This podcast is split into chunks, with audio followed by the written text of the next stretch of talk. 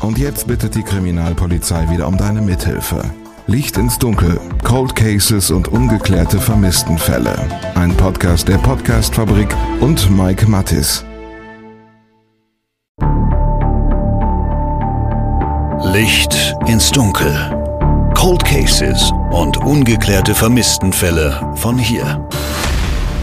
Einen wunderschönen guten Tag zusammen. Ganz, ganz herzlich willkommen zu Licht ins Dunkel, einem der wenigen deutschen Podcasts, die sich ausschließlich mit Cold Cases und ungeklärten vermissten Fällen beschäftigen. Finde ich tatsächlich ein bisschen schade. Das muss ich eingangs einfach mal loswerden. Ganz einfach, weil es im deutschsprachigen Raum wahnsinnig viele ungeklärte Verbrechen gibt, die aus meiner Sicht in der deutschen Podcast-Szene so ein kleines bisschen stiefmütterlich behandelt werden.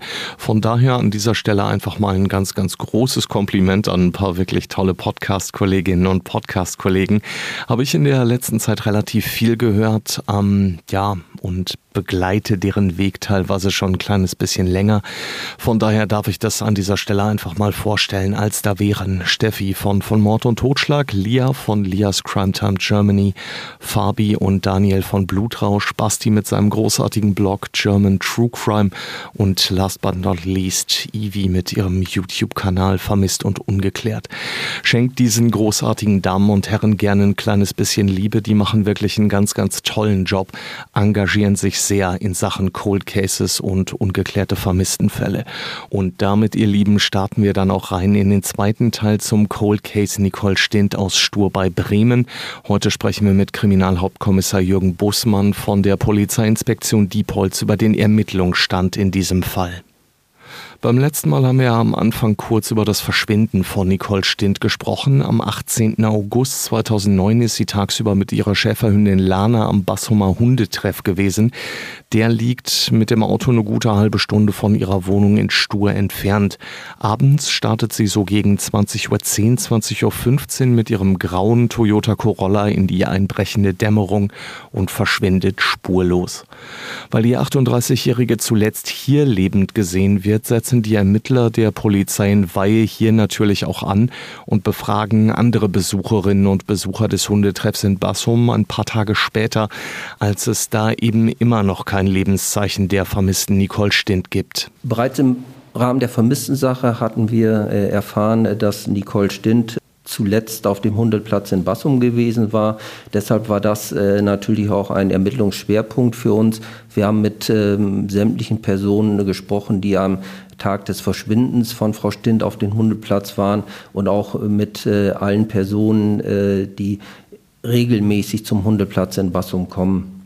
Es war für die Zeugen natürlich auch äh, schwierig, nach äh, mehreren Tagen äh, noch genau zu beschreiben, wie sich Frau Stint an diesem Tag verhalten hat. Man muss sagen, dass Frau Stint fast täglich da war und man deswegen den letzten Tag nicht mehr so richtig in Erinnerung hatte.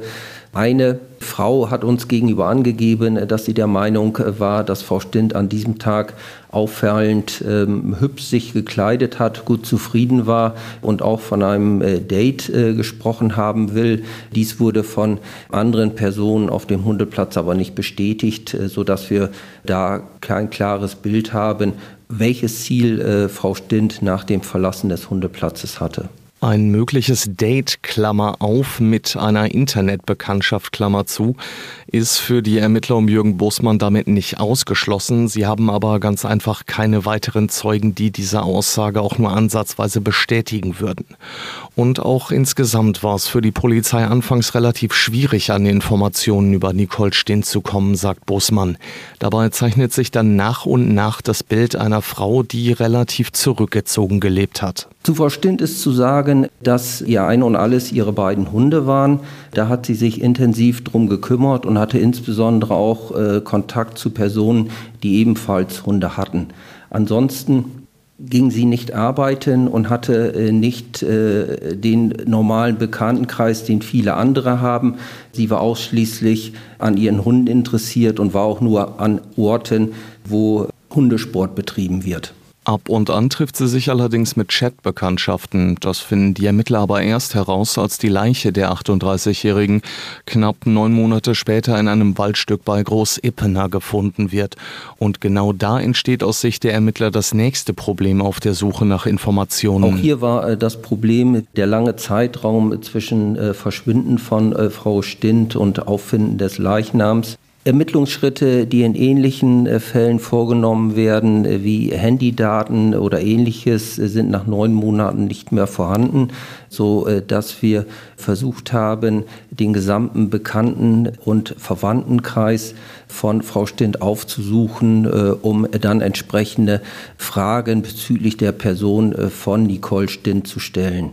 Dadurch haben wir auch einen Einblick über ihren Tagesablauf, über ihre Krankheiten, über ihre Sorgen und Ängste und äh, eigentlich über ihren täglichen Tagesablauf erhalten. Über die Sorgen und Ängste von Nicole Stint sprechen wir gleich nochmal ausführlich. Vorher schauen wir uns jetzt allerdings nochmal an, wer Nicole Stint eigentlich war. Beim letzten Mal hatte ich ja gesagt, die 38-Jährige war gelernte Arzthelferin. Das muss ich an dieser Stelle tatsächlich korrigieren. Sonst äh, steigen mir wahrscheinlich alle Arzthelferinnen und Mitarbeiter in der Krankenpflege aufs Dach. Die Richtigstellung hat Kriminalhauptkommissar Jürgen Bußmann für uns. So wie mir jetzt in Erinnerung ist, war sie damals äh, Krankenpflegehelferin, hat äh, diesen äh, Job aber nicht äh, lange ausgeübt, war in den letzten Jahren vor ihrem Verschwinden ohne Beschäftigung. Die 38-Jährige ist sehr tierlieb und für sie dreht sich tatsächlich fast alles um ihre Hunde Barry und Lana. Mit den beiden verbringt sie viel Zeit und ist mit ihnen fast jeden Tag auf dem Hundeplatz in Bassum. Sie selbst lebt zu diesem Zeitpunkt von Sozialleistungen und vom Erbe ihrer Großeltern. Bei denen war sie aufgewachsen. Nach dem Tod der Großeltern hatte sie das Haus allerdings verkauft. Und so kam es dann eben auch zu finanziellen Forderungen von einigen Verwandten. Und das hat dann wiederum dafür gesorgt, dass sich Nicole Stint noch weiter abgekapselt hat. Wie lange jetzt genau äh, sie Abstand zu ihren Verwandten gehalten hat, kann ich nicht sagen, aber diese Erbstreitigkeiten haben sicherlich erst recht dazu geführt, äh, dass der Kontakt immer weniger wurde. Mit einigen Verwandten soll sie sogar nur noch vor Gericht und über Anwälte kommuniziert haben. Ob das allerdings so stimmt oder ob das nur so dargestellt wird, das kann ich euch tatsächlich nicht sagen. Dieser Erbstreit sorgt jedenfalls für einen Bruch im Leben von Nicole Stint, denn er stellt die 38-Jährige vor weitere Probleme. Das ist richtig, dass Frau Stint einige Zeit äh, vorher ein Haus geerbt hatte.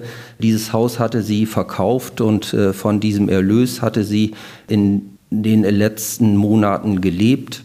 Aus ihrem Verwandtenkreis heraus äh, hatten dann mehrere versucht, äh, an dieses Erbe heranzukommen und Frau Stint hatte den ersten Gerichtstermin verloren, äh, sodass sie an ihre Verwandtschaft einen Teil des Erbes auszahlen musste. Dies führte auch dazu, dass sie relativ kurzfristig in diese finanziellen Schwierigkeiten geraten war. Die Probleme von Nicole Stint sind im August 2009 sogar so groß, dass die Ermittler nach ihrem Verschwinden einen Suizid tatsächlich nicht ausschließen und das anfangs sogar für wahrscheinlicher halten als ein Verbrechen. Im Rahmen von vermissten Sachen äh, wird natürlich regelmäßig äh, auch mit Angehörigen und Freunden und Bekannten gesprochen. Hierbei stellte sich heraus, dass Frau äh, Stint finanziell am Ende war. Am 19.08.2008 äh, hätte sie einen Termin beim Gerichtsvollzieher gehabt, äh, wo vermutlich ihr Fahrzeug gefändet worden wäre. Das war ein deutliches Zeichen dafür, äh, dass sie finanziell nicht mehr in der Lage war, für ihr Leben selbst aufzukommen. Sie hatte auch bereits entsprechende Anträge an verschiedene Behörden gestellt, um von dort aus Zuwendungen zu bekommen. Aus ihrem Bekanntenkreis ist dann auch berichtet worden, dass äh, sie in den Tagen zuvor leicht depressiv war und man nicht ausschließen konnte, dass sie aufgrund ihrer ausweglosen finanziellen Situation sich das Leben genommen haben könnte. Was das für Nicole Stint für Konsequenzen gehabt hätte, ist wahrscheinlich für jeden gut nachvollziehbar. Ohne Auto hätte sie eben nicht mehr regelmäßig nach Bassum zum Hundeplatz fahren können und hätte dadurch wahrscheinlich sogar noch weniger soziale Kontakte gehabt als eh schon. Dass dieser Termin mit dem Gerichtsvollzieher genauer einen Tag nach dem Verschwinden stattfinden sollte, Das ist natürlich maximal unglücklich. Dass dieser vermeintliche Zusammenhang am Ende wahrscheinlich nichts mit dem Tod von Nicole Stint zu tun hat, das können die Ermittler im August 2009 aber natürlich nicht wissen.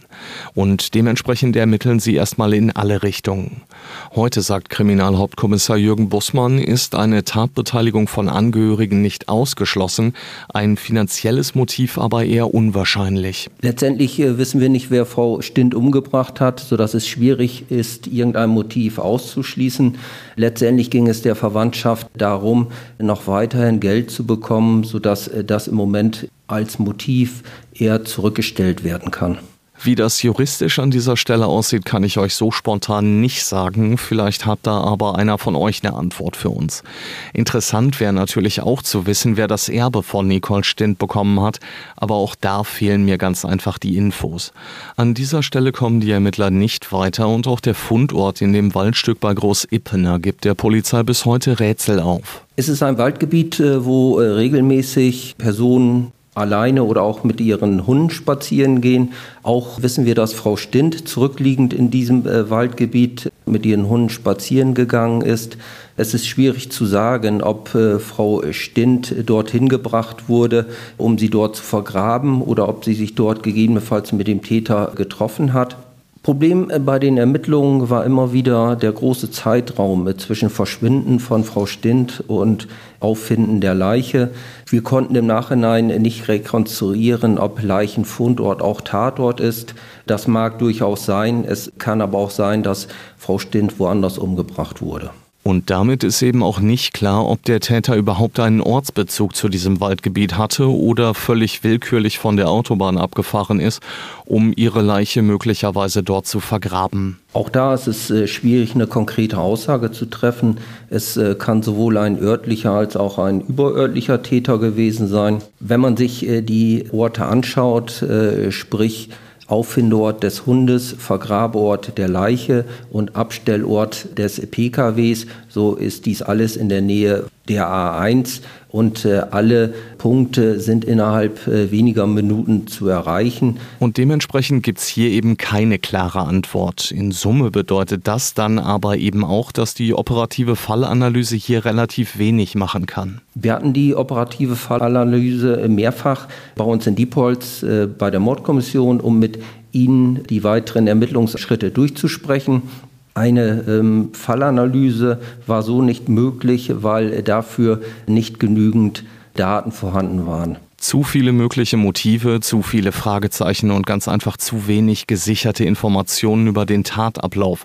Das sind in etwa so die Hauptprobleme. Der oder die Täter könnten aus dem privaten Umfeld kommen oder aber im Internet zu suchen sein. Dieser Spur geht die Polizei dann auch relativ intensiv nach, als klar wird, dass Nicole Stint in den letzten Monaten vor ihrem Tod mit vielen Männern aus der Region um Stur und Bremen gechattet hat.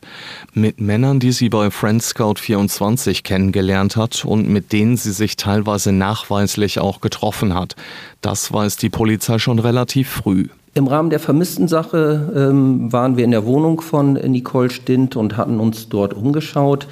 In der Wohnung befand sich ein Laptop, den sie offensichtlich täglich genutzt hatte. Das Gerät war sichergestellt worden und bereits im Rahmen der Vermisstensache äh, von unseren Fachleuten ausgewertet worden. Daraus ergab sich, dass sie äh, täglich äh, über mehrere Stunden im Internet gesurft hat. Hierbei war sie überwiegend auf Seiten von Friendscout24 gewesen. Und da schreibt sie eben regelmäßig mit verschiedenen Männern. Für die Polizei bedeutet das eine ganze Menge Arbeit. Wir konnten in dem Laptop nachvollziehen den Zeitraum von April 2009 bis zu ihrem Verschwindetag. In äh, diesem Zeitraum dürfte sie mit circa 100 Personen, offensichtlich überwiegend Männern, gechattet haben.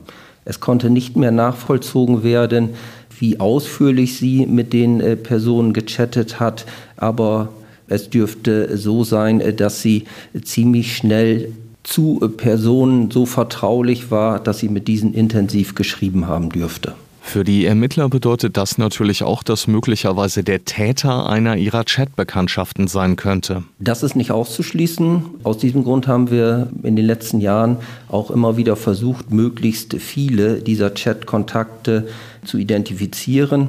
Das Problem ist, dass sich auf diesen äh, Partnerbörsen die meisten Personen nur mit äh, Nicknamen anmelden und nicht mit Echtpersonalien.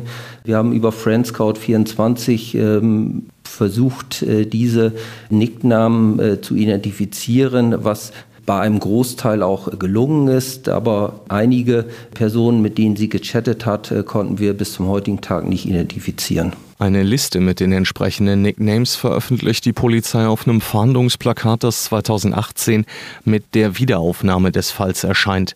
Das findet ihr auf der Insta-Seite von Licht ins Dunkel. Da geht es unter anderem um Pseudonyme wie Find mich 44, der unterstrich Wolfgang, Thomas 26689, Chemie-08, Sexprotz, Schnucki44, Cosmo 2000, i-bins-wieder und Bomi65. Viele von diesen Chatkontakten hat die Polizei mittlerweile schon ermittelt und mit den Männern dahinter gesprochen. Etwa drei Viertel der Chatkontakte äh, konnten wir ermitteln und äh, auch entsprechend äh, befragen. Leider fehlen uns noch ein paar Kontakte, ein paar Nicknamen, die wir bislang nicht identifizieren konnten. Deshalb waren wir äh, damals auch bei Aktenzeichen XY und ähm, hatten diese Nicknamen dort vorgestellt in der Hoffnung, dass sich diese Personen bei uns melden, damit wir äh, die dann von unserer Liste streichen können und natürlich auch intensiv zu der getöteten Frau befragen können. Das passiert, wie gesagt, teilweise auch. Wer hinter den ersten drei Namen dieser Liste steht, das hat das Team um Kriminalhauptkommissar Bußmann allerdings bis heute nicht ermitteln können. Wir haben drei Nicknamen, von denen wir wissen, dass in den Wochen vor ihrem Verschwinden Frau Stint mit diesen gechattet hat. Bislang ist es uns nicht gelungen, äh, die Personen ausfindig zu machen, die im Jahr 2009 bei Friendscout 24 sich so genannt hatten. Das sind die drei Nicknamen Find mich 44, der unterstrich Wolfgang und Thomas 26689. Die Arbeit, die hinter den Ermittlungen im Netz steckt, ist tatsächlich nicht zu unterschätzen.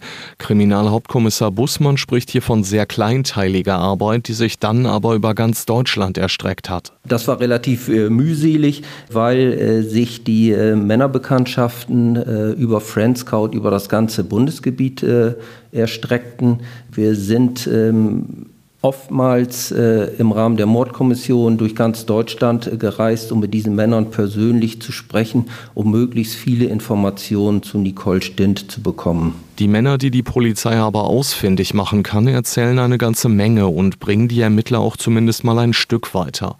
Vor diesem Hintergrund wäre die Aussage der drei gesuchten Männer, nämlich Find mich 44, der unterstrich Wolfgang und Thomas 26689 sehr interessant, sagt Bussmann. Frau Stint hat äh, kurz vor ihrem Verschwinden eigentlich mit vielen Personen über ihre äh, Probleme berichtet, hat darüber gesprochen, sodass wir davon ausgehen, dass sie mit diesen äh, drei äh, Personen auch über ihre Probleme geschrieben haben dürfte. Für uns interessant, äh, an was sich diese Männer noch erinnern und ähm, was für Informationen sie uns geben können, die eventuell zu weiteren Ermittlungsansätzen führen können. Dann könnte die Polizei vielleicht auch ein kleines bisschen mehr zur Tat oder zum möglichen Tatmotiv sagen. Auch hier laufen die Ermittlungen nämlich in alle Richtungen. Es ist so, dass wir in diesem Fall keine, keine feste oder nur eine Theorie haben. Dafür gibt es einfach zu viele offene Fragen. Es äh, sind die Friendscode-Kontakte, es ist die Problematik mit dem Gerichtsvollzieher und ein weiteres äh, Problem eben äh, die Verwandtschaft, sodass Motive in allen Bereichen denkbar sind. Und daher haben die Ermittler der Polizeiinspektion Diepholz in den letzten Jahren auch immer wieder die Öffentlichkeit gesucht, haben Fahndungsplakate veröffentlicht, haben Zeugenaufrufe im Fernsehen gestartet und am Ende des Tages wirklich nichts unversucht gelassen. Wir waren mit dem Tötungsdelikt Nicole Stint äh, bislang insgesamt äh, dreimal im Fernsehen, zweimal äh, bei XY und äh, einmal bei Hallo Deutschland. 2010 bei XY äh, gab es circa 50 äh, Hinweise aus dem gesamten äh, Bundesgebiet. Leider war darunter keine heiße Spur. 2018, als wir die Mordkommission Buchholz nochmal neu eingerichtet haben und einfach alles, was wir bislang da gemacht hatten, nochmal zu überprüfen, waren wir sowohl bei Hallo Deutschland als auch nochmals äh, bei Aktenzeichen XY.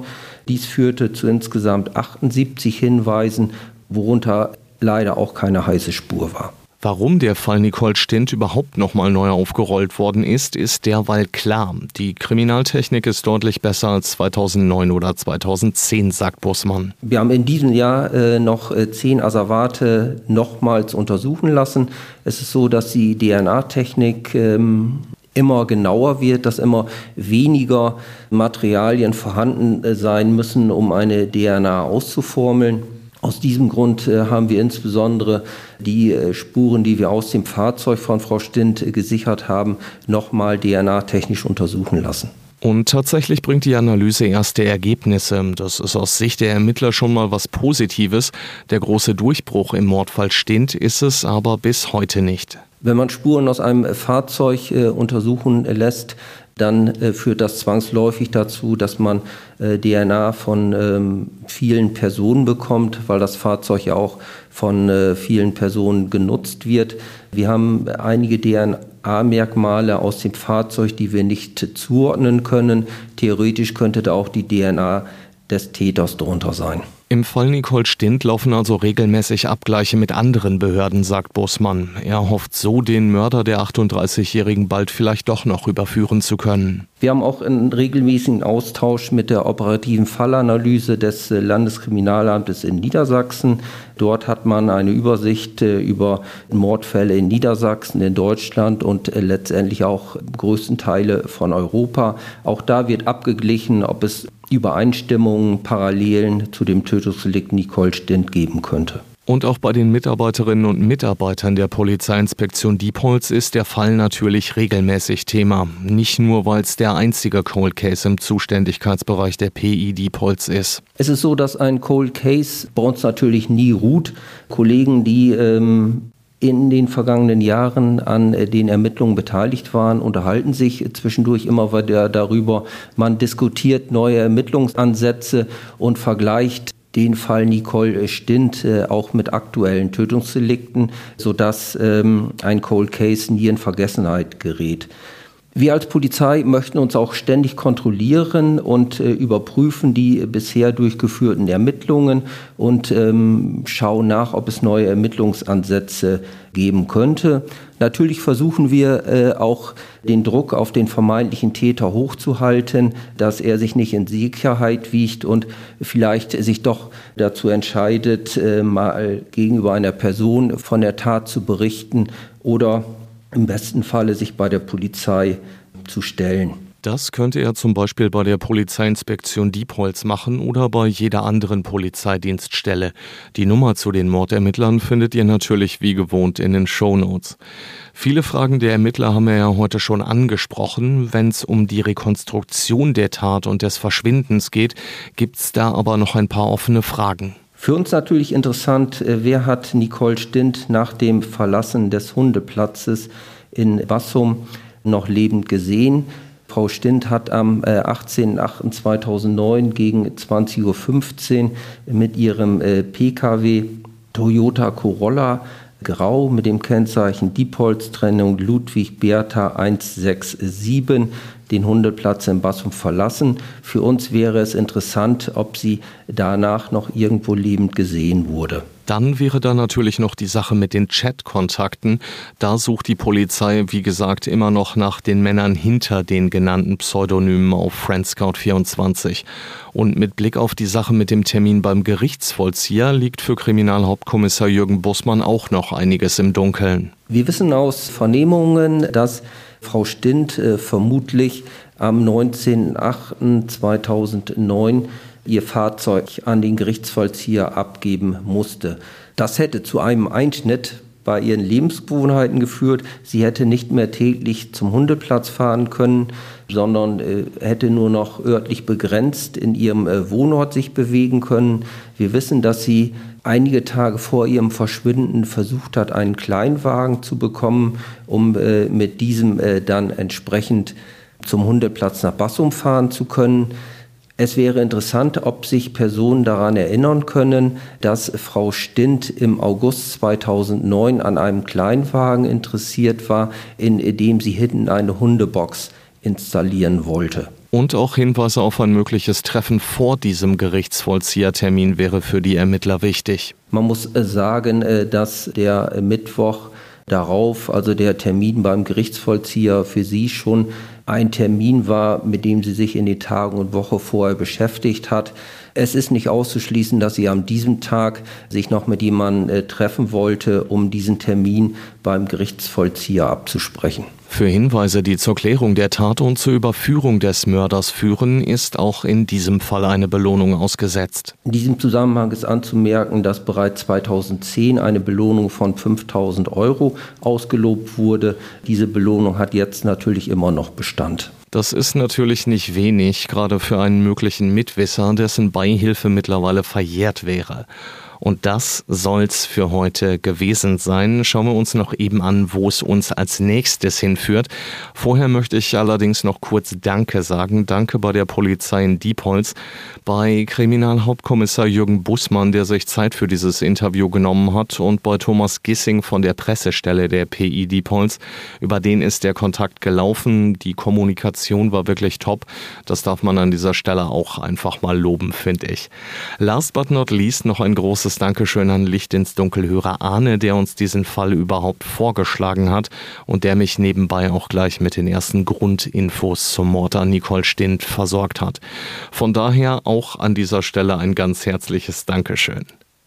Beim nächsten Mal schauen wir dann in meine Radioheimat Ostwestfalen-Lippe. Da hat das Polizeipräsidium Bielefeld seit einem guten halben Jahr eine eigene Cold Case Einheit. Wie die letzten Endes aufgebaut wird, wie viele Mitarbeiterinnen und Mitarbeiter sich da um die einzelnen Fälle kümmern und welchen Fall die EG Cold Case beim PP Bielefeld als erstes aufrollt. Darüber sprechen wir dann in zwei Wochen. Bis dahin, ihr Lieben, bleibt sicher und gesund. Alles, alles Gute euch. Glück auf. Licht ins Dunkel. Cold Cases und ungeklärte Vermisstenfälle von hier. Eine Produktion von Mike Mattis und der Podcastfabrik.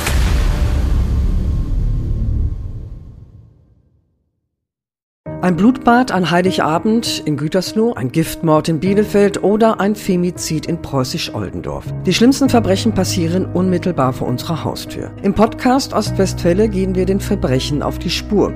Wir sprechen mit Strafverteidigern, mit Journalistinnen und Journalisten, die die Fälle Monate, teilweise sogar jahrelang begleitet haben. Ostwestfälle, der True Crime Podcast der Neuen Westfälischen. Jetzt auf nw.de und überall, wo es Podcasts gibt.